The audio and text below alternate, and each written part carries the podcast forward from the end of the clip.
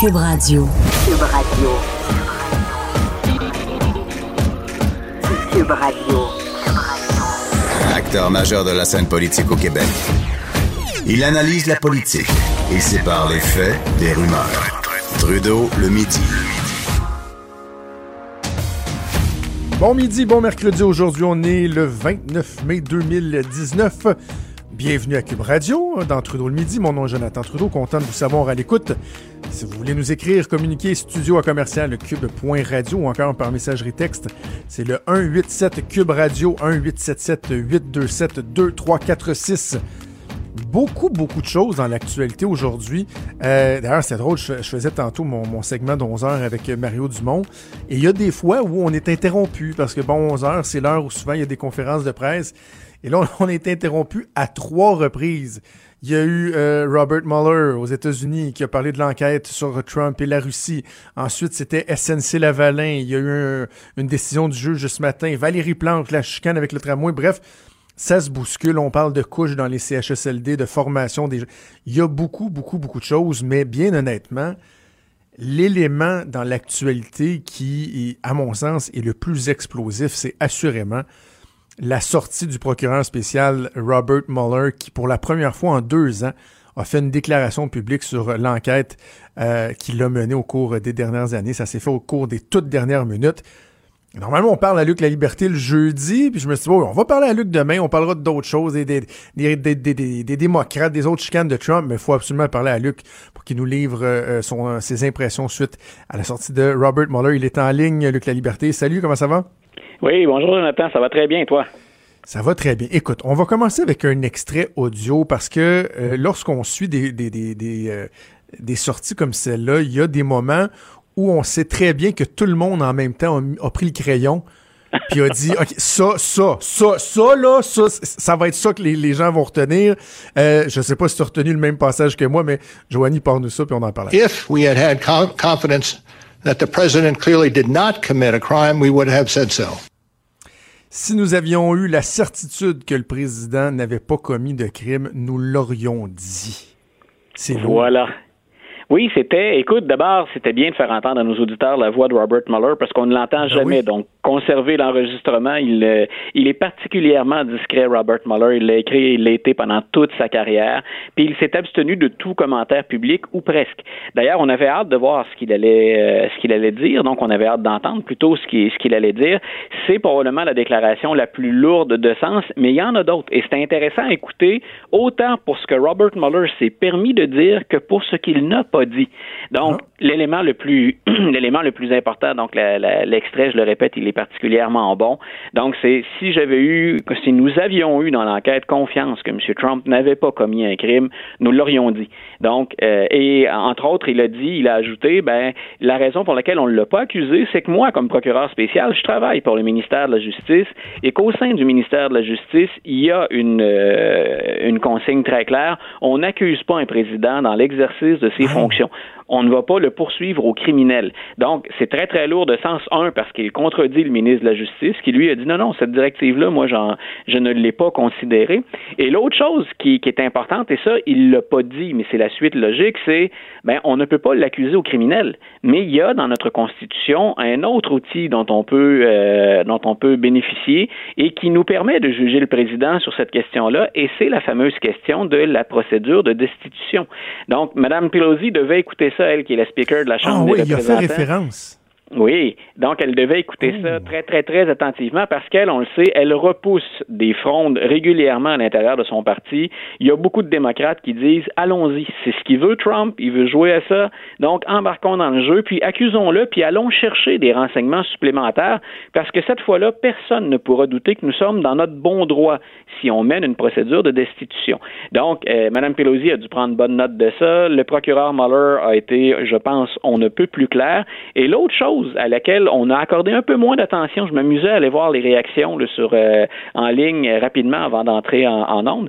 Et ce que je constatais, c'est qu'on a très, très peu relevé le fait qu'à deux occasions, Robert Mueller a souligné qu'il y avait eu de l'ingérence russe. Et il y avait un message, je pense, très important pour Donald Trump. Il a dit à la toute fin, ça a été ses dernières paroles, il a pris la peine de, bien marquer le coup, de faire une pause et de revenir avec ça. Et j'ai l'impression que Mueller déplore le fait qu'on ne fasse pas qu'on n'en fasse pas assez, puis dans ce temps-là, ben, on vise l'administration Trump pour freiner l'ingérence russe. Hmm. Donc, il a dit, il y en a eu, c'est documenté. Je ne peux pas vous dire qu'il y a eu d'ingérence. J'ai pas trouvé de preuves suffisantes. Mais assurément euh, qu'il y a eu de collusion, c'est-à-dire entre l'administration et, la Russie. Mais il a dit, il y a eu des efforts répétés, multiples, donc pour s'ingérer dans notre système électoral puis dans notre système politique. Et grosso modo, ce qu'il déplore, c'est qu'on n'en fasse pas assez. Et moi, c'est la chose qui m'étonne le plus aux États-Unis au plan politique. Il y a tout le cirque, on en souvent tous les deux autour de, de, de M. Trump. Mais je me dis, on a des preuves. Tous les services de renseignement, et là, un procureur indépendant dit les Russes sont intervenus. Et j'ai l'impression que pour l'administration Trump, ce n'est pas suffisant, que ce n'est pas quelque chose de majeur. Juste une précision, tu disais, euh, M. Mueller a dit que la directive du ministère de la Justice ne permettait pas de porter des accusations. Est-ce que c'est une directive, une tradition, euh, ou, ou c'est vraiment c'est quelque chose qui est enchâssé dans la Constitution? Euh, le fait de ne pas pouvoir poursuivre un président euh, en fonction parce que dans les le, comme je disais j'étais à LCN j'ai pas pu tout l'écouter mais il y a un moment aussi où il disait on n'aurait pas pu par exemple mettre les accusations dans une enveloppe mettre ça dans un tiroir pour lorsque le président ne sera plus euh, en fonction. Et donc est-ce que c'est vraiment constitutionnel ou c'est une tradition c'est à la fois c'est à la fois les deux pour répondre pour bien répondre à ta question Jonathan c'est que dans la constitution américaine euh, on s'entend pas sur le sens à donner à l'interprétation de la constitution américaine pour ce qui est de poursuivre un président dans l'exercice de ses fonctions. Et c'est là un des principaux motifs pour lesquels Donald Trump a choisi William Barr comme euh, attorney general ou ministre de la justice l'équivalent dans ce dossier là c'est que monsieur euh, monsieur Barr a déjà écrit euh, sans aucune pression d'ailleurs il le faisait de son propre chef pour dire moi je fais partie de ceux qui croient qu'on ne peut pas poursuivre le président dans l'exercice de ses fonctions. Pour ceux qui ont vu le film Vice ou Vice euh, sur Dick Cheney, euh, c'est il y a plusieurs adeptes de cette théorie-là et Dick Cheney en était un, grosso modo. Puis euh, Richard Nixon avait affirmé ça d'une autre façon, mais il avait dit si le président le fait, c'est pas illégal. Mais c'est une interprétation. Il y aurait un débat à faire entre constitutionnalistes pour déterminer exactement le sens à donner à la, à la Constitution. Maintenant, que les gens comprennent, c'est l'équivalent The Queen Can Do No Wrong chez nous. Voilà. Donc, et, mais dans la pratique, beaucoup de ministres de la Justice, et sous M. Barr, c'est ce qu'on applique, on dit non, on ne peut pas poursuivre. Donc, c'est ce qui circule dans le département de la Justice. Donc, c'est à la fois une tradition, si on veut, plusieurs administrations ont fait ça, mais il faut aussi se souvenir que c'est ancré dans la Constitution, et là, c'est beaucoup moins clair. Mais M. Mueller a bien précisé, lui, qu'il travaille pour le ministère de la Justice. Ce qu'il pense comme citoyen de la Constitution américaine, c'était pas l'endroit pour aller dévoiler ça. Lui dit, moi, je me rapporte au ministère de la Justice. Et le ministre de la Justice dit on ne poursuit pas un président dans l'exercice de ses fonctions. Je me suis soumis à ça. D'où l'importance qu'il revienne à la charge en disant par contre, si j'avais pu l'exonérer, ben je l'aurais fait. Donc, grosso modo, ben, il y a un autre mécanisme. Si c'est pas au judiciaire, aller vers la Constitution, vers une procédure de destitution et laisser les législateurs de la Chambre et du Sénat s'exprimer sur le sujet. Est-ce qu'il faut comprendre euh, ou déduire des propos de Mueller que euh, il y avait peut-être envie ou le nécessaire pour l'accuser, mais qui se sont dit on peut pas. Donc ça donne rien de poursuivre dans cette traque-là parce que de toute façon, on peut pas. voilà. Moi, en l'écoutant, j'ai l'impression que euh, un début de l'exercice, c'était de dire c'est pas vrai qu'on peut exonérer le président Trump. Parce que moi, ce que je suis en train de dire, c'est que je peux pas dire qu'il a rien fait parce que sinon je l'aurais dit. Puis en même temps, si j'avais pensé qu'il y avait matière à l'accuser, ça servait à rien parce que je pouvais pas aller nulle part avec ça. Donc, ce qu'il nous dit pas, c'est que euh, s'il pensait avoir quelque chose pour l'accuser ou pas, là. Et ce qui vient nourrir un peu ou ce qui vient apporter de l'eau au moulin de ce que tu es en train de raconter, c'est, je sais pas si tu as vu qu'il va paraître la semaine prochaine, on pourra en parler demain. D'ailleurs, le nouveau bouquin de Michael Wolff qui avait écrit Fire and Fury. Et dans son nouveau bouquin qui est dans son nouveau bouquin qui s'appelle qui a pour titre Siege, euh, The Guardian, le journal a eu un, extrait de, de a eu une copie pardon du nouveau bouquin. Et là-dedans Michael Wolff avance que Robert Mueller avait carrément rédigé l'acte d'accusation contre le président Trump et que finalement il a mis mis ça dans la filière 13 parce qu'il savait que ça pouvait pas déboucher. Donc, c'est, il y en a d'autres informations assez explosives qui vont ressortir une fois de plus. Le problème avec Michael Wolff, c'est que c'est pas toujours appuyé, parfois oui, parfois non. Donc, on verra dans, dans ce cas-ci. Mais donc, Mueller s'est, en tout cas, assurément beaucoup interrogé sur ce qu'avait fait le président Trump. Et on, ça, on le sait, c'est dans le rapport Mueller. D'ailleurs, c'est ce qu'a dit Robert Mueller aujourd'hui. Je peux pas vous dire grand-chose de plus. Tout ce que j'avais à dire, je l'ai mis dans le rapport.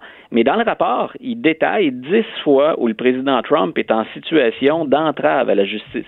Donc, après ça, ben, ce qu'il dit, c'est aux politiciens, faites votre travail. Moi, j'ai mis ça dans le rapport et je ne peux pas l'accuser parce qu'au ministère de la Justice, on ne l'accuse pas.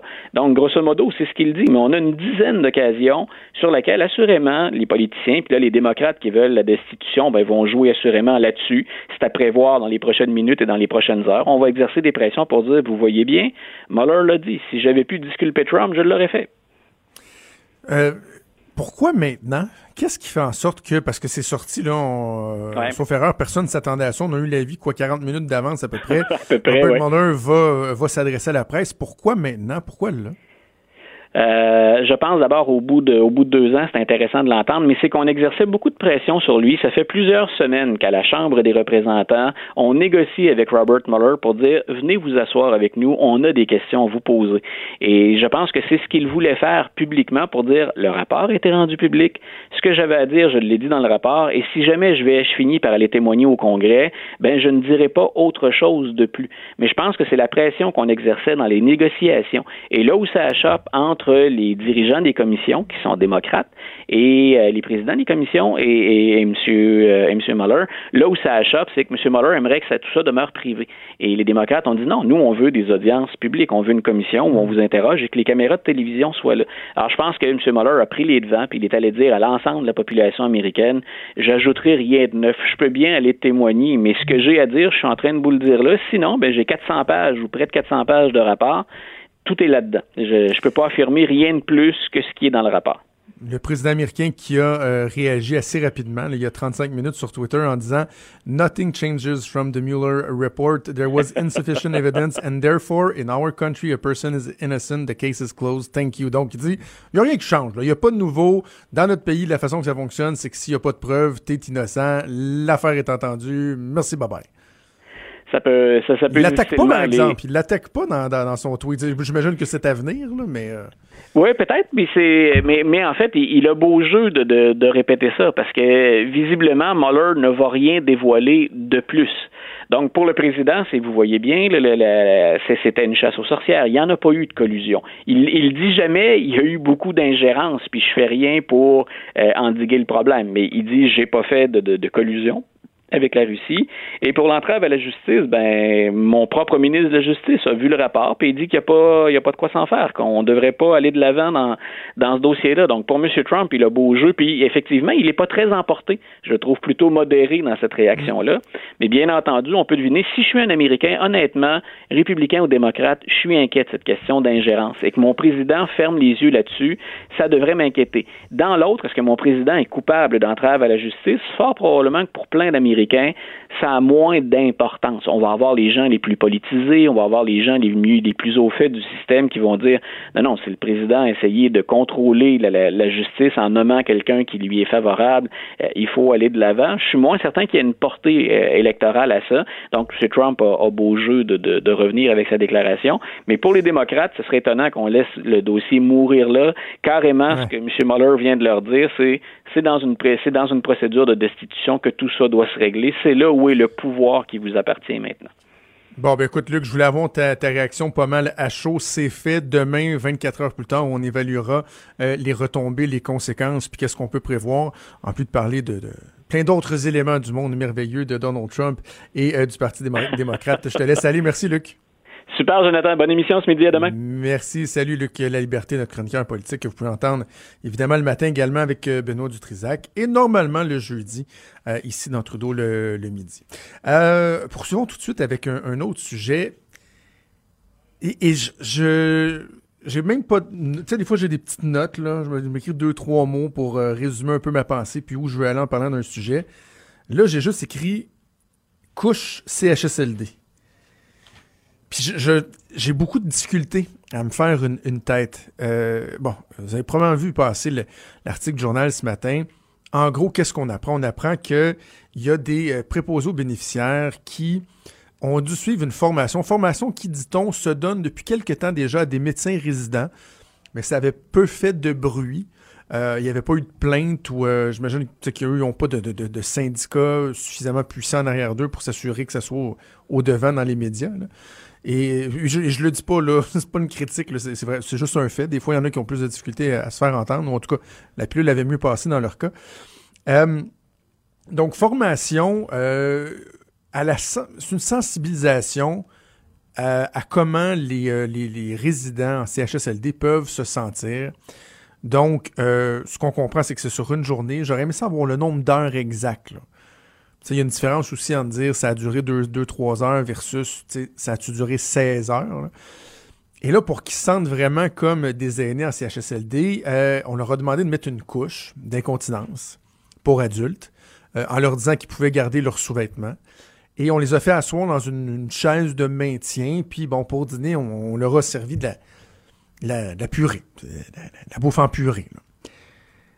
Et là, bon, c'est le c'est traité un peu comme un scandale, je dirais. Euh, la ministre responsable des aînés, Marguerite Blais, qui est sortie sur la place publique en disant que, bon, à son sens, c'était pas acceptable. Euh, le premier Legault qui a dit que c'était très, très, très discutable. Les représentants syndicaux qui disent, ben, nos deux préposés sont sortis de là littéralement en pleurant, se sont sentis carrément humiliés.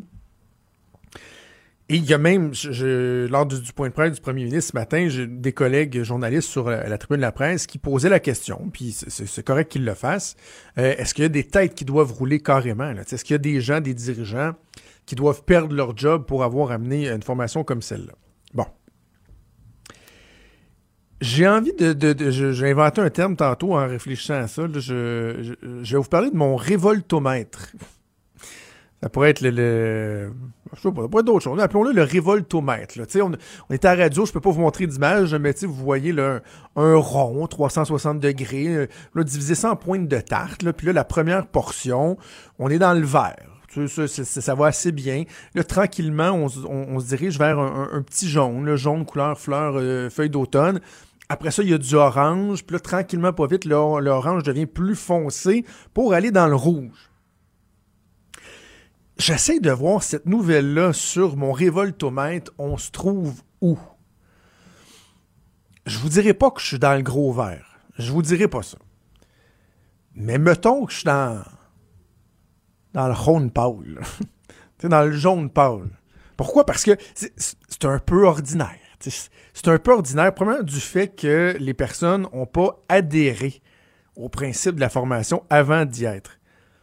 C'est-à-dire que si vous avez une formation comme celle-là, qui est expérientielle, euh, que, vraiment on veut vous faire une espèce d'immersion, que vous, puissiez vous mettre à la place, ben, au moins assurez-vous que les gens soient d'accord, soient conscients de ce qu'ils vont faire, qu'il y ait un, on dit un opting-in, que c'est pas une obligation, que c'est toi qui choisis de le faire. Je pense que ça, ça aurait été la base, de dire voici ce qui va se passer. Euh, Bon, puis là, il y a l'affaire du verre d'eau, là, tu sais, qu'on leur aurait fait caler un grand verre d'eau, comme si, bon, instantanément, quand on cale un verre d'eau, on, doit absolument uriner. Dans mon cas, peut-être, mais j'ai une vessie particulière. Mais, et là, la personne aurait dit, est-ce que je peux aller à la toilette? Puis elle se serait fait dire, ben, t'as juste à le faire dans ta couche. Bon. Est-ce qu'elle aurait pu se lever puis dire, tu sais, garde, euh, hein, mets-toi où ce que je pense, je vais à la toilette, je comprends ce que tu essaies de me faire. Euh, bon. Donc, j'ai certaines réserves. Mais de là à penser que c'est un véritable scandale, en même temps, il faut peut-être pas oublier que euh, ça, cette réalité-là, c'est la réalité quotidienne de milliers d'aînés au Québec qui ont euh, donné toute leur vie, qui ont travaillé, qui ont contribué à la société, qui finalement se ramassent dans des CHSLD euh, amoindris, diminués, euh, avec des ressources qui sont pas toujours optimales. Puis on fera, fera pas le débat sur les préposés aux bénéficiaires. On a tellement parlé euh, cet automne sur le manque de ressources, la valorisation et tout, mais prenons la réalité même de ces gens-là. Euh, c'est cette réalité-là. Donc, de dire que c'est si épouvantable, par exemple, d'avoir fait manger de la purée à une personne, puis d'avoir mis une fausse couche par-dessus ses pantalons ou ses bobettes, je, je, le répète, là, on peut juger que c'est questionnable, mais sur mon révoltomètre, ça va pas mal moins dans la zone rouge que lorsqu'on me parle des conditions des aînés réels, de la maltraitance, euh, l'absence de bain, les mesures d'hygiène. Tout ça vient pas mal plus me chercher. Même, je me souviens que dans certains cas, on a, déjà dit, entre autres à la joute, on discutait de ça à un moment donné. J'avais un collègue qui disait ben, les dirigeants de ces CHSLD-là, de ces résidences privées-là, on devrait leur faire subir ce que les personnes âgées subissent, voir comment ils trouvent ça ben, est-ce que c'est souhaitable? Est-ce qu'on se dit, ben, vraiment, c'est ça que ça prend? il faut que tous les préposés aux bénéficiaires passent par là? Non, je pense pas. Je pense que, comme le syndicat l'a dit, ce sont des gens qui, à la base, sont empathiques, ont une certaine vocation, un sens de la vocation. Mais de là à dire que, par exemple, des têtes doivent rouler, il me semble que j'ai moins entendu ça lorsqu'on voit des cas pathétiques dans les journaux. Euh, j'ai moins entendu souvent ce questionnement-là, savoir ce que des têtes doivent rouler au niveau des dirigeants, que là, parce qu'il y avait une formation qui était discutable. Bref, une histoire qui a fait pas mal jaser à Québec aujourd'hui. Bougez pas, on revient dans quelques secondes. Cube Radio. Cube Radio, autrement dit. Trudeau, le midi. Parlant d'histoire qui a fait beaucoup jaser au cours des derniers mois, il y a euh, tout ce que le bureau d'enquête de QMI via le Journal de Québec, Journal de Montréal, avait sorti concernant les dirigeants d'Otera Capital. Euh, des trucs qui étaient fort, fort, fort préoccupants. On avait même de la misère à croire tellement que ça semblait gros, des liens avec le crime organisé, euh, les intérêts personnels qui sont mélangés avec les intérêts professionnels. Bref, on en a parlé hier suite à une enquête de 5 millions qui avait été ordonnée euh, par la Caisse de dépôt.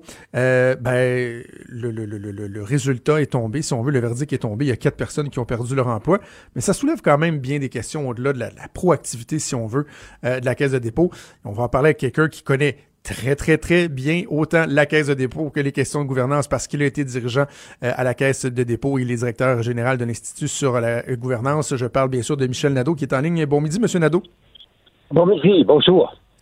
Monsieur Nadeau, j'ai envie de vous demander, avec votre expérience et votre connaissance de, toutes les questions de gouvernance et le fait que vous aviez été à la Caisse de dépôt lorsque ces éléments-là ont surgi concernant Terra Capital. De votre point de vue, avez-vous été surpris? Des lacunes en matière de gouvernance, de surveillance? Est-ce que c'est des choses qui, qui, étaient vues, qui étaient connues à la Caisse de dépôt et dans ses filiales? Euh, je ne crois pas que c'était connu. C'est évidemment quand on gère une entreprise avec 1000 employés, 225 milliards, on essaie hmm. de gérer l'ensemble de l'entreprise mais vous pouvez pas aller dans tous les petits coins, et c'est ça qui est épeurant. Quand on est patron d'une grosse compagnie, on se dit toujours les grandes erreurs stratégiques, c'est pas grave, si on va gérer ça, les grands risques. Mais des fois, il peut arriver qu'il y a une petite filiale quelque part, un bureau de la compagnie où il y a des cadres qui vont frauder. Et ça, c'est ça qui nous empêche de dormir souvent. Et dans le cas de M. Sébia, ben, ça lui a échappé. Je pense qu'il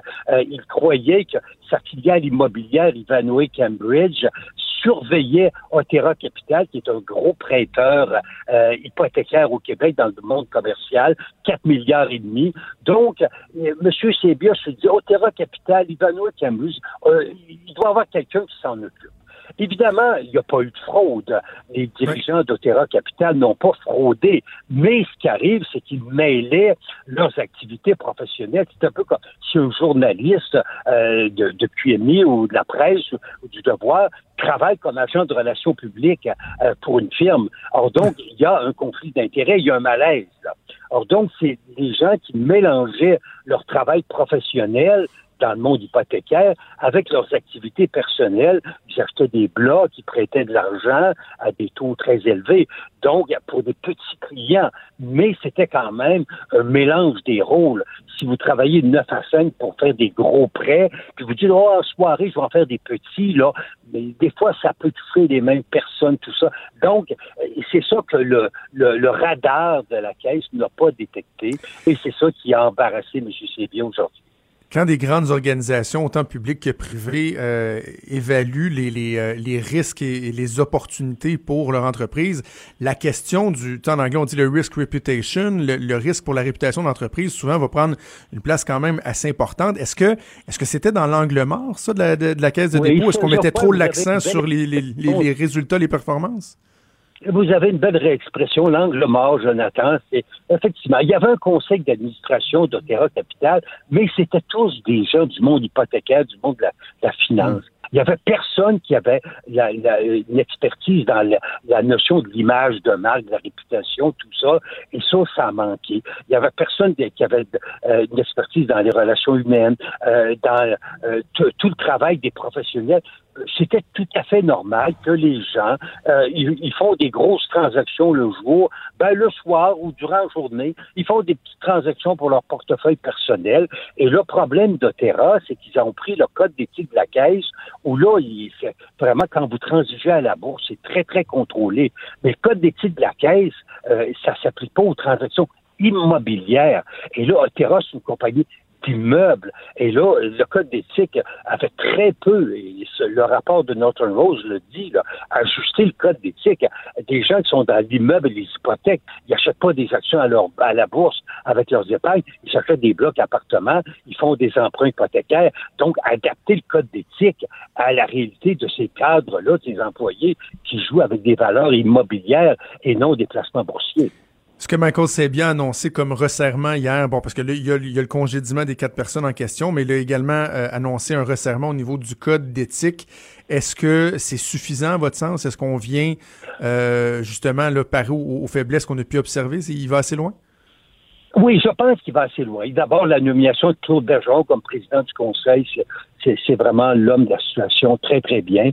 La PDG, euh, euh, Mme Goraïeb, c'est également une très personne très crédible dans le milieu de immobilier hypothécaire.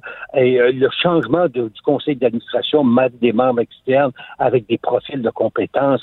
Donc, et puis le nouveau code d'éthique. Mais il faut jamais oublier que les questions de comportement, d'éthique, d'honnêteté, Jonathan, c'est quelque chose qu'il faut surveiller à tous les jours. À un moment donné, là, euh, si moi je vous offre 50 000, vous allez dire non. Mais si je vous offre 100 000, 200 000, on a vu des anciens hommes, hommes politiques, femmes politiques qui ont, ont craqué là, sous l'épaisseur de l'enveloppe brune qu'on leur a offert. Euh, c'est toujours à surveiller. C'est jamais réglé. Un code d'éthique des normes ne régleront jamais ça. C'est comme les questions de, de, de, collusion, de corruption dans la construction. À chaque fois qu'on fait le ménage, il faut garder en tête que 5 ans, 10 ans, 15 ans après, euh, qu'on va baisser la garde, ça revenir. Exactement, exactement. Il faut toujours être très vigilant parce que sont des comportements individuels. À un moment donné, il y a un individu qui respecte le, code d'éthique, mais qui va faire une petite entourloupette. Il va faire une transaction via sa conjointe, son conjoint, ses enfants, puis ça va respecter le code d'éthique, un voisin. Mais euh, les gens sont très ingénieux, là. Mais tout ça pour dire que l'intégrité, la déontologie, là, euh, ça se met pas dans un code. Vous avez beau d'avoir des chefs de la conformité. Là, on a créé des postes hier pour de responsables de la surveillance, tout ça. Mais euh, un individu qui décide de, financer, euh, il faut il faut l'attraper, il faut le surveiller de proche. Et ça, c'est pas toujours facile à faire. Euh, ma prochaine question est absolument pas objective. Là. Même j'ai l'impression que je suggère la réponse en la posant, mais euh, les, les partis d'opposition à l'Assemblée nationale, euh, que sont le Parti libéral et le Parti québécois, dit ben Michael Sebia, il va loin. du côté du PQ, on a même parlé de mesures drastiques, etc. Mais pour Québec solidaire, c'est pas suffisant. Gabriel Nadeau-Dubois, ce matin, en Chambre, a même questionné le premier ministre, semblait carrément remettre en doute les compétences et la pertinence euh, de garder Michael Sabia en place. Puis on se dit, quand on regarde les résultats de Michael Sabia depuis qu'il est à la tête de la caisse de dépôt et qu'il y a, bon, oui, cet incident-là qui est pas, glorieux, est-ce que vraiment ce serait suffisant pour qu'on se dise, ben, Michael Sabia n'est plus l'homme de la situation? Monsieur Sabia, son mandat s'est terminé au mois de mars 2019.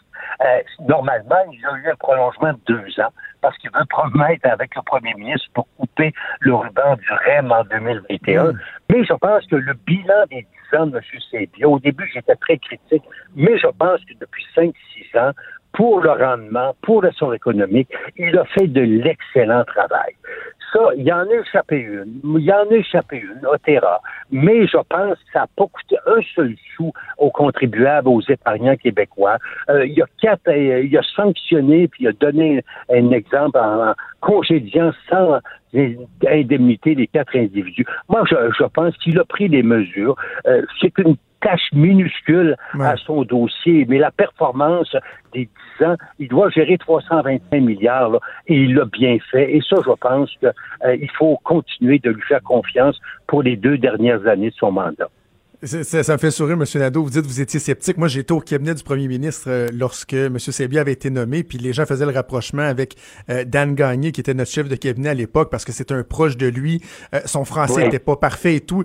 Il y avait effectivement beaucoup, beaucoup de scepticisme. il y avait beaucoup de, de, de, choses à prouver hein, lorsqu'il a été nommé, M. Sebia. Exactement. C'est un fonctionnaire. Il était passé ses belles et tout. Et puis, c'était quelqu'un d'assez controversé. C'est un anglophone. Mm. la question du développement économique du Québec, c'était pas réflexe naturel.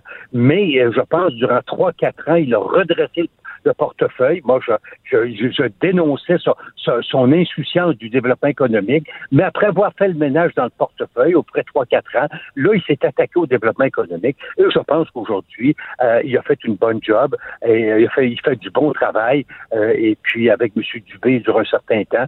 Donc, moi, je pense que sur les deux volets du mandat de la Caisse, j'étais très critique en 2009, mais aujourd'hui, je baisse mon chapeau euh, je, euh, parce que je crois que euh, c'est un bilan extrêmement positif euh, qu'il affiche jusqu'à maintenant. On verra les deux dernières années, on verra la livraison du REM d'ici 2021, mm. mais pour le moment, je pense qu'il faut continuer de lui faire confiance. Michel Nadeau, ça a été un plaisir de vous parler ce midi. Merci d'avoir pris le temps. Trudeau, le midi. Joignez-vous à la discussion. Appelez ou textez. 187 Cube Radio. 1877 827 2346. Et comme à tous les mercredis, je reçois l'historien Denis Anger. Comment ça va, Denis? Ça va super bien, Jonathan. Hein? On est fébrile à Québec aujourd'hui, là. Ben oui, parce que là, il y a peut-être des gens qui nous écoutent et qui disent, mais de quelle fébrilité vous ah parlez? Les Canadiens sont pas en série. Euh, non, mais pour les, les amants d'architecture, d'histoire et tout, c'est une journée qui est importante parce qu'après plusieurs années de travaux, on va inaugurer euh, le nouveau pavillon de l'Assemblée nationale ici à Québec. Le Parlement 2.0. Hein? Quatre ans de travaux, euh, Jonathan, près de 65 millions de dollars, dont on apprenait ce matin dans le journal que, ben, finalement, ce serait de l'autofinancement. Ils avaient des, ouais, respect des, des surplus budgets. accumulés, respect des budgets, pas mal d'échéanciers. Je suis passé devant tout à l'heure. C'est sûr que on s'active, là, on va dérouler le gazon parce que, que, en fin de semaine, le premier et le 2, c'est une journée portes ouvertes. Donc, les gens qui sont ici dans la région de Québec ou les gens qui viennent dans la capitale au cours des prochains jours, et même se dire comme projet durant l'été, ce serait intéressant de mettre ça sur votre liste des choses à faire. C'est un nouveau pavillon souterrain d'une certaine manière. Ouais. L'Hôtel du Parlement de Québec, c'est vraiment un monument exceptionnel. Ça rend hommage au génie de son architecte qui s'appelait Eugène Taché.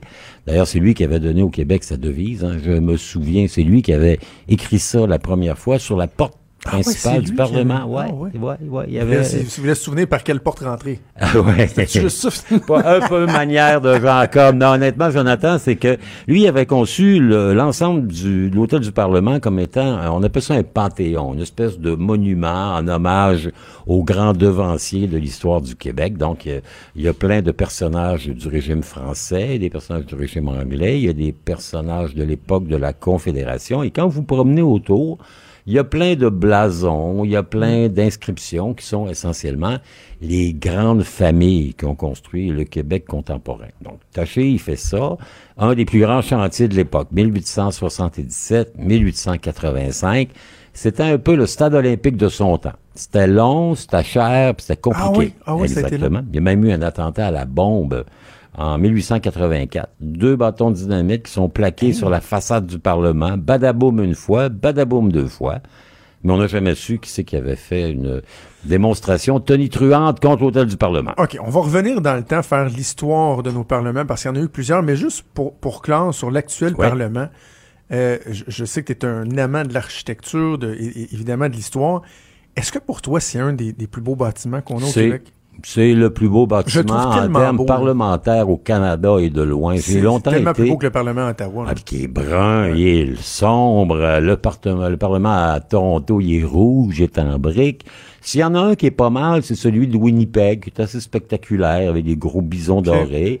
Euh, la Colombie-Britannique, c'est une vieille affaire victorienne en briques, c'est sombre. Non, le Parlement de Taché, lui, il s'est inspiré beaucoup du style Second Empire et du style Renaissance. Donc, il est allé s'inspirer notamment d'un d'un palais à Paris qui s'appelait le Palais des Tuileries, qui a été complètement détruit durant la Commune de Paris en 1871. Donc, ici, c'est un comment dire, c'est une réplique de ce que les Français faisaient de mieux. Ça a pris une, ça a pris huit ans à le construire, ça a coûté la peau des faufounes, mais c'est vraiment un des plus beaux immeubles parlementaires, je vous dirais, en Amérique du Nord.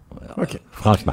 Revenons en arrière. Revenons en arrière. Notre, Ben oui. notre histoire de, de parlement en termes de, de C'est bâtiment. promené là. partout, pauvre petit Ça a parlement. une couple de fois. Ouais, ouais, ça, ça commence. Honnêtement, ça commence dans la côte de la montagne à Québec. Il y a un endroit qui s'appelle le parc Montmorency. Il n'y a plus grand-chose aujourd'hui, sinon une statue de Georges-Étienne Cartier. Mais à l'époque, c'était l'endroit où le premier évêque de Québec, Monseigneur de Laval, et son successeur, Monseigneur de Saint-Vallier, avaient fait construire leur chapelle épiscopale. Donc, l'évêque avait le droit à une chapelle. Jolie chapelle, d'ailleurs en pierre. Et c'était l'endroit politique au départ, puisque c'est là, notamment, où le Conseil souverain de la Nouvelle-France s'est réuni pour les premières fois. Et là, on remonte à longtemps, hein, Jonathan, on remonte après 1663. Après la chute de la Nouvelle-France, il y a un gouvernement où on veut pas s'encombrer d'une assemblée élue. Parce qu'on dit ce sont majoritairement des francophones catholiques, des sujets du roi de France. On veut pas leur donner le droit d'assemblée. Les marchands anglais sont bien fâchés parce que eux, ils ont des droits d'assemblée partout, notamment à Halifax, et ils vont faire des pressions sur Londres pendant presque 30 ans. Et finalement, en 1791, il va y avoir ce qu'on appelle l'acte constitutionnel, et on va créer la première assemblée élue, celle du Bas-Canada, la province de Québec. hein. Il y a deux provinces à l'époque, le Haut-Canada qui est l'Ontario, et le Bas-Canada qui est le Québec actuel. Donc ce premier parlement, on va le loger dans la chapelle de Monseigneur de Saint-Vallier. Donc, on va mélanger le bon Dieu euh, et Ben le oui. pouvoir politique. C'est le Parlement des patriotes, c'est le Parlement de Louis-Joseph Papineau, c'est le Parlement du grand débat sur les langues. Le premier débat au Parlement, et c'est pas d'hier qu'on parle de langue au Québec, c'est est-ce qu'on aura le droit dans la nouvelle Assemblée de s'exprimer en français? Évidemment, le gouverneur britannique dit non, non, non, il faut qu'on le fasse en anglais. Et euh, le type qui dirige l'orateur de la Chambre, comme on dit à l'époque, qui s'appelle Panet, d'ailleurs, ici près de la colline parlementaire, il y a aujourd'hui un immeuble qui s'appelle Panet en son honneur, décide que on vote et ils vont voter pour qu'on puisse parler en français. Premier parlement, il va durer une quarantaine d'années. Vers Quand 18- 1830, on décide de l'améliorer un peu, de le rénover. Mais en 1837, on s'en souviendra, Jonathan, ce sont les troubles, les patriotes, 1837-1838. Le gouverneur s'en va à Montréal et le Parlement quitte Québec. Donc, il n'y a plus de Parlement. Et c'est d'ailleurs la raison. Vous savez, les gens, ils disent Québec, la vieille capitale. Ouais. Pourquoi la vieille capitale? Parce que c'est vieux. Ouais, non. Parce que ça avait été déménagé. Exactement. Donc, on était l'ancienne capitale. Tout à fait. The Old Capital, c'était en anglais. On a traduit ça par vieille capitale. À compter de 1838, le Parlement il est plus à Québec. Il va revenir à Québec seulement une douzaine d'années plus tard. Et ça devient la vieille capitale. Donc, la capitale qui ne l'est plus. Donc, ça n'a rien à voir avec l'ancienneté de Québec. Le Parlement va alors se promener. Après les troubles, euh, il y aura l'acte d'union. On en a parlé ici. Le bon Durham, là, qui avait Ouais. décidé de dire, bon, on va tout mélanger ça ensemble, puis on va assimiler les Canadiens français. On choisit d'envoyer le Parlement à Kingston, en Ontario. Les députés trouvent ça lettre à mort. Ils chialent. Fait qu'ils ramènent ça à Montréal, au marché Sainte-Anne. Il y aura des émeutes en 1848 et on va brûler le Parlement à Montréal. Non seulement on brûle le Parlement, mais on brûle les archives, la bibliothèque. Ah, ouais. Ouais, monsieur, pauvre Parlement. On en a trouvé d'ailleurs les vestiges lors des travaux euh, archéologiques à Montréal il y a une couple d'années. Qui brûle le Parlement? Le peuple, carrément? Non, des émeutiers anglophones qui en veulent au gouverneur général, qui s'appelle Lord Elgin. Elgin, qui est le- d'ailleurs le beau-père de, de- du Durham dont on a parlé tantôt. Et lui, il signe un acte, c'est-à-dire une loi du, euh, du Parlement du Canada uni, comme on disait à l'époque, pour euh, compenser les pauvres civils canadiens et français, dont notamment les fermes avaient été incendiées, ravagées par les troupes anglaises durant les troupes de 37-38. Il y a un mouvement à Montréal. C'est pas d'hier que Montréal est un peu coupé un peu entre l'ouest et l'est. Il y a un club qui s'appelle le Doric Club, qui est un club de, comment dire, d'anglo-saxons protestants orangistes euh, qui vont euh, s'inspirer d'éditoriaux virulents dans la presse anglophone et qui vont aller faire une émeute, ils vont aller sacrer le au Parlement. Donc, ce sont les anglophones de Montréal, ultra-conservateurs, fâchés qu'on compense les Canadiens français, qui sacrent le feu au Parlement. Donc, on fait quoi à ce moment-là? On décide, ben, OK, on va alterner. Donc, on revient à Québec et on alterne avec Toronto. C'est le Parlement alternatif. quatre ans à Québec, quatre ans à Toronto. Il s'en vient à Québec en 1852, puis on dit, quand on va en faire un beau. Fait qu'on demande à un des grands, grands architectes de son temps, Bayarger, de faire les plans d'un nouveau Parlement. On va réutiliser un peu la chapelle épiscopale, mais on va l'agrandir. On met des colonnes dorées. C'est de toute beauté. 1852, et on dit, ça, c'est le plus beau Parlement de l'Empire britannique, rien de moins. Rien de moins. Hey, on est fiers de nous. Le problème, c'est que après quatre ans à Toronto, 1848, ils s'en viennent à Québec en 1852 occuper leur nouveau beau Parlement. Ben, pas de, pas de chance. Pataf, ils passent au feu. Détruit, il a même pas servi, il est super beau, il est super neuf, il est ravagé par l'incendie. Donc, c'est le deuxième Parlement ravagé par l'incendie. Est-ce est-ce qu'on sait qu'est-ce qui s'était passé, un accident? Ben, à l'époque, les incendies, c'était assez. C'était euh, fréquent. Regarde, euh, on n'avait pas le chauffage qu'on avait actuellement, on n'avait pas les manières de se protéger, puis on n'avait surtout pas les services de pompiers. Vous savez qu'à l'époque, pour avoir une protection contre l'incendie, il fallait qu'on prenne, qu'on prenne une assurance privée. Vous allez voir la Life Company of Fire in Quebec City, vous payez une prime, et là, on mettait sur votre maison un macaron en métal. Et si le feu pognait dans votre euh, maison, si vous aviez le bon macaron, ben, il y avait des pompiers privés qui venaient l'éteindre. Mais si vous n'avez pas le bon macaron, puis vous n'avez pas la bonne compagnie, ben là, Too vous passiez au feu. Too bad for you. Ça a pris longtemps avant qu'on ait des services de protection contre l'incendie. Les parlementaires, ben, ils sont mal pris. Ils viennent à Québec pour quatre ans, donc ils vont loger un petit peu dans la chapelle des Sœurs de la Charité, qui est près de ce que les gens connaissent aujourd'hui comme le carré Duville à. Québec. Hein, là où actuellement on est en train de terminer la, la reconstruction du Capitole et la construction du diamant de Robert Lepage avec le Palais Montcalm. Ça va faire de Québec un centre culturel intéressant. Pas de chance, babang, passe au feu la chapelle.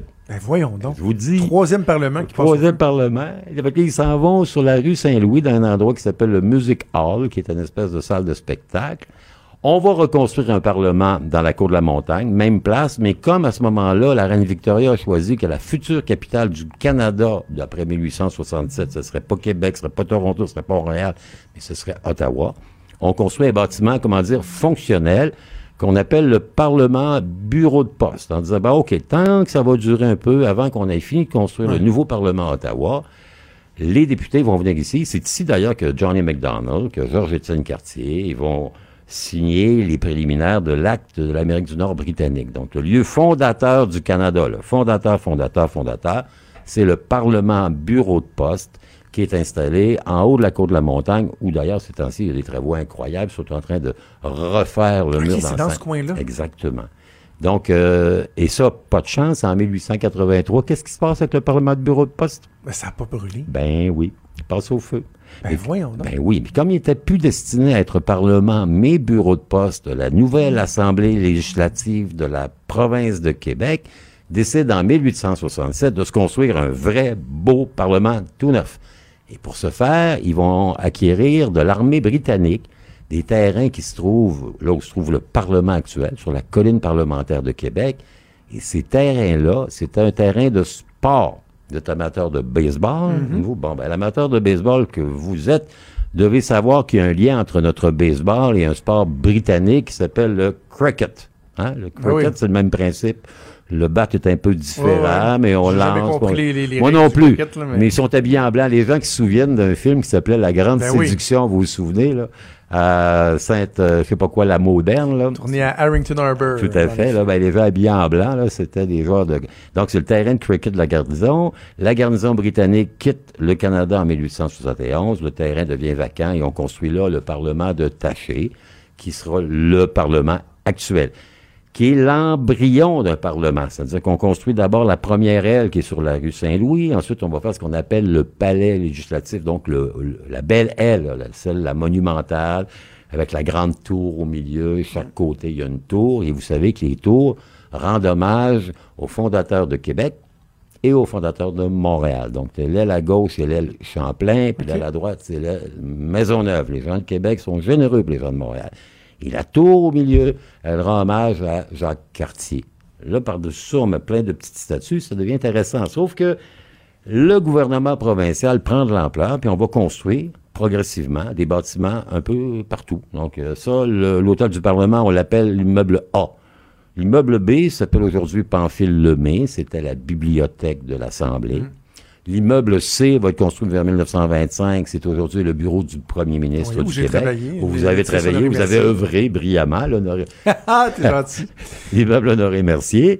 Ici, en arrière, euh, là, il y a l'immeuble D, l'immeuble E. L'immeuble D, c'est l'immeuble Panet qui a été construit vers 1930 sous Tachereau pour abriter le ministère de l'Agriculture.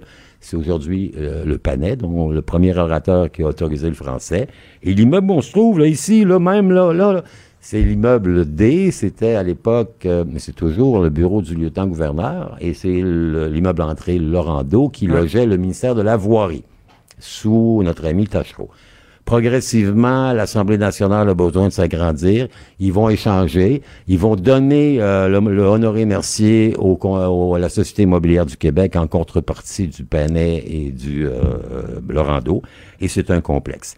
Il y avait des problèmes d'espace et là, ce qu'on a fait, c'est ce grand pro- programme de construction d'une section souterraine très contemporaine où on a euh, notamment honoré des femmes. Vous savez que euh, le Parlement, en termes de femmes honorées, il n'y a pas grand-chose. Il y a un peu de Marguerite Bourgeois, un peu de Jeanne Mance et les suffragettes. Oui. Donc là, il y a deux nouvelles grandes salles pour les commissions parlementaires, dont l'une porte le nom de la première femme députée, hein, Claire Kirkland, trait d'union, Casgrain, et la deuxième de la première femme premier ministre.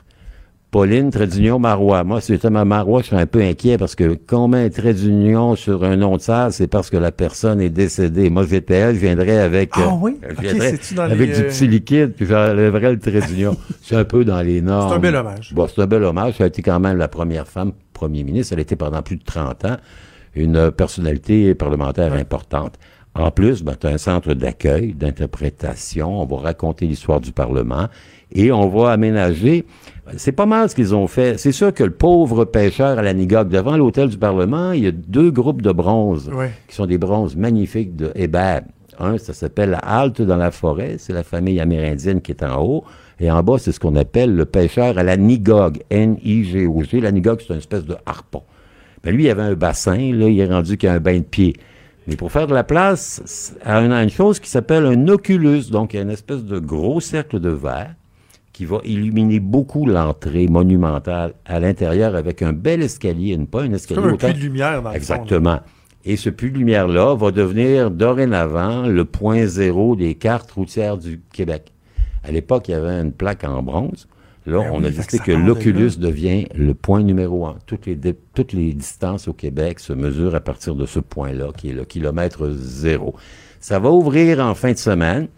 Il y a deux grands, pas des escaliers, ce sont des belles rampes. hein. C'est assez joli d'ailleurs. C'est très contemporain. Ça contraste. Je sais pas si Taché aurait aimé ça de voir son style euh, renaissance, matinée de Second Empire, euh, adapté à la moderne. Mais, mais je pense que pour les parlementaires, ça va leur donner pas mal plus de place à respirer. Ça va peut-être permettre euh, aux Québécois d'être plus nombreux à s'approprier le salon de la race, Voilà. comme l'appelait Maurice on invite les gens, on invite les gens à venir voir parce que juste faire le tour, regarder les statues, les sculptures, euh, c'est tellement intéressant. Il y a les jardins de l'Assemblée nationale. Tout à fait. Euh, ben, merci pour ce beau tour d'horizon. Ben voilà, puis bienvenue dans votre hôtel du Parlement. Absolument. Merci Denis Angeon. On se reparle la semaine prochaine. Salut. Trudeau le midi. Pour nous rejoindre en studio, Studio à commercial cube.radio. Appelez ou textez 187 Cube Radio. 1877 827 2346. Sur euh, la messagerie texte, je vous disais, c'est toujours intéressant de vous, euh, de vous entendre. Un auditeur qui, je faisais référence au congrès de la CAQ en fin de semaine dernière, puis un auditeur qui disait que euh, il trouve ça étonnant qu'on n'a pas beaucoup parlé du fait qu'il n'y avait pas beaucoup de manifestants. Euh, pas de taxi, pas de groupe religieux, puis effectivement, on était à Montréal. Normalement, c'est facile de se rendre, de se mobiliser. Et c'est vrai, j'en avais parlé lundi à LCN avec, euh, avec Mario Dumont, du fait que, normalement, lorsque vous êtes le parti qui arrive au pouvoir, euh, ça vient avec des manifestants. Moi, à l'époque où j'étais avec les libéraux, on avait, là, on avait une trolley. Un coup que tu rentrais dans un centre des congrès, tu ressortais pas de là parce que c'était un peu fatigant. Je m'attendais effectivement d'en avoir finalement, il écoute, je- c'est 10, 15 des gens qui venaient parler d'environnement, dont, et j'ai trouvé ça très déplacé, euh, des militants de Québec solidaire. Ça, là, c'est un big no-no. si tu veux faire parler de toi, fais un événement politique, fais une conférence de presse, Mais d'aller, tu sais, euh, crasher l'événement de ton adversaire pour essayer de euh, te faire un peu de visibilité, non, ça se fait pas. C'est même très déplacé. Donc, non seulement il n'y a pas beaucoup de manifestants, mais là-dedans, il y avait des gens un petit peu déplacés de Québec solidaire euh, qui, qui se sont déplacés. restons un peu sur le terrain politique. Une nouvelle surprenante ce matin. J'ai vraiment hâte de voir où ça va nous mener. Carlos Leitao, l'ancien ministre des Finances du Parti libéral du Québec, qui songerait à se lancer dans la course à la chefferie du PLQ. Honnêtement, je connais pas personne qui l'avait vu venir, celle-là. C'est assez surprenant. Et contrairement à d'autres qui ont la stratégie des fois de laisser leur nom hein, aller comme ça auprès des médias en leur disant ben, tu, dis pas que c'est moi qui te dit ça, mais en tout cas, bien du monde qui m'appelle. Commencez à y penser, mais dis pas que je te l'ai dit. Dans le fond, ils lancent des ballons d'essai. Carlos Létard euh, qui a confirmé hier au collègue Alexandre Biard que oui, oui, il y a eu beaucoup de gens qui euh, l'ont contacté et qui réfléchissent à ça. Maintenant, est-ce que c'est une bonne idée? Je trouve ça très intéressant parce que est-ce que je vois Carlos Létard comme chef du Parti libéral du Québec? Pas nécessairement. Pas nécessairement. Euh, c'est un, très bon financier. il est rigoureux. Il est authentique, pas mal authentique. C'est une qualité qu'on recherche chez les politiciens. Mais il y a, une espèce de petite naïveté euh, chez Carlos Slater, tu sais, par rapport à la politique partisane, par rapport à la joute politique qui fait en sorte que j'ai de la difficulté à l'imaginer être chef d'un parti politique, euh, prendre des décisions difficiles, être partisan, être toujours au devant des caméras, je le sens un peu moins. Par contre, là où il y a quelque chose de significatif, c'est dans le fait que euh, on pensait que Carlos Létard était pour appuyer Dominique Anglade. C'est ma collègue Geneviève Lajoie qui avait publié ça il y a quelques semaines de ça, juste avant le Conseil général du Parti libéral du Québec. Elle avait eu des informations de, plusieurs sources qui disaient que Carlos Létard était pour appuyer Mme Anglade. Et là, quand ça a sorti, euh, M. Létard n'était pas très, très content. Parce qu'il disait, c'est une décision personnelle, j'aurais voulu l'annoncer en temps opportun. Et là, ça sort là, j'ai ça d'impact. Mais le fait que M. Létard, quelques semaines après, dise ah, finalement, j'y pense peut-être pour mon, moi-même avant d'appuyer quelqu'un d'autre, ben, ça démontre que Mme euh, Anglade a de la misère à mobiliser les gens autour d'elle. On vous avait autant au Conseil général du Parti libéral, on ne sentait pas une grande mobilisation là, des, militants. Ben là, même au sein de son caucus, on sent que ça ne fait pas nécessairement la file pour aller offrir euh, leur appui à Mme euh, Anglade. Donc, ça veut dire ça aussi. L'autre chose extrêmement intéressante, c'est qu'imaginez si M. Létard se lance, les débats que ça va faire avec Marois Risky. Oh, oh, oh, qu'on a hâte. On a vraiment hâte à ça. Parce que Marois Risky, elle pense que le Parti libéral aurait dû s'excuser pour euh, la rigueur budgétaire. Ça, ça passe pas. D'ailleurs, ça explique en partie pourquoi euh, Carlos Létard a été si chaudement appuyé, applaudi euh, lors du Conseil général des libéraux également euh, je me souviens de l'assermentation des députés libéraux. C'est incroyable à quel point euh, il avait été chaudement applaudi. Bref, s'il décide de se lancer, ce sera très intéressant. Par contre, il faudrait que ça y tente. Hein. Ça fait déjà deux fois qu'il dit Je pense que ça prendrait quelqu'un d'une autre génération, mais ok, je vais y aller quand même. On a l'impression qu'on a de la misère à trouver des gens qui ont vraiment envie de se lancer euh, dans, dans, la course à la chefferie des libéraux. Bref, on aura sûrement l'occasion d'en reparler. Cube Radio.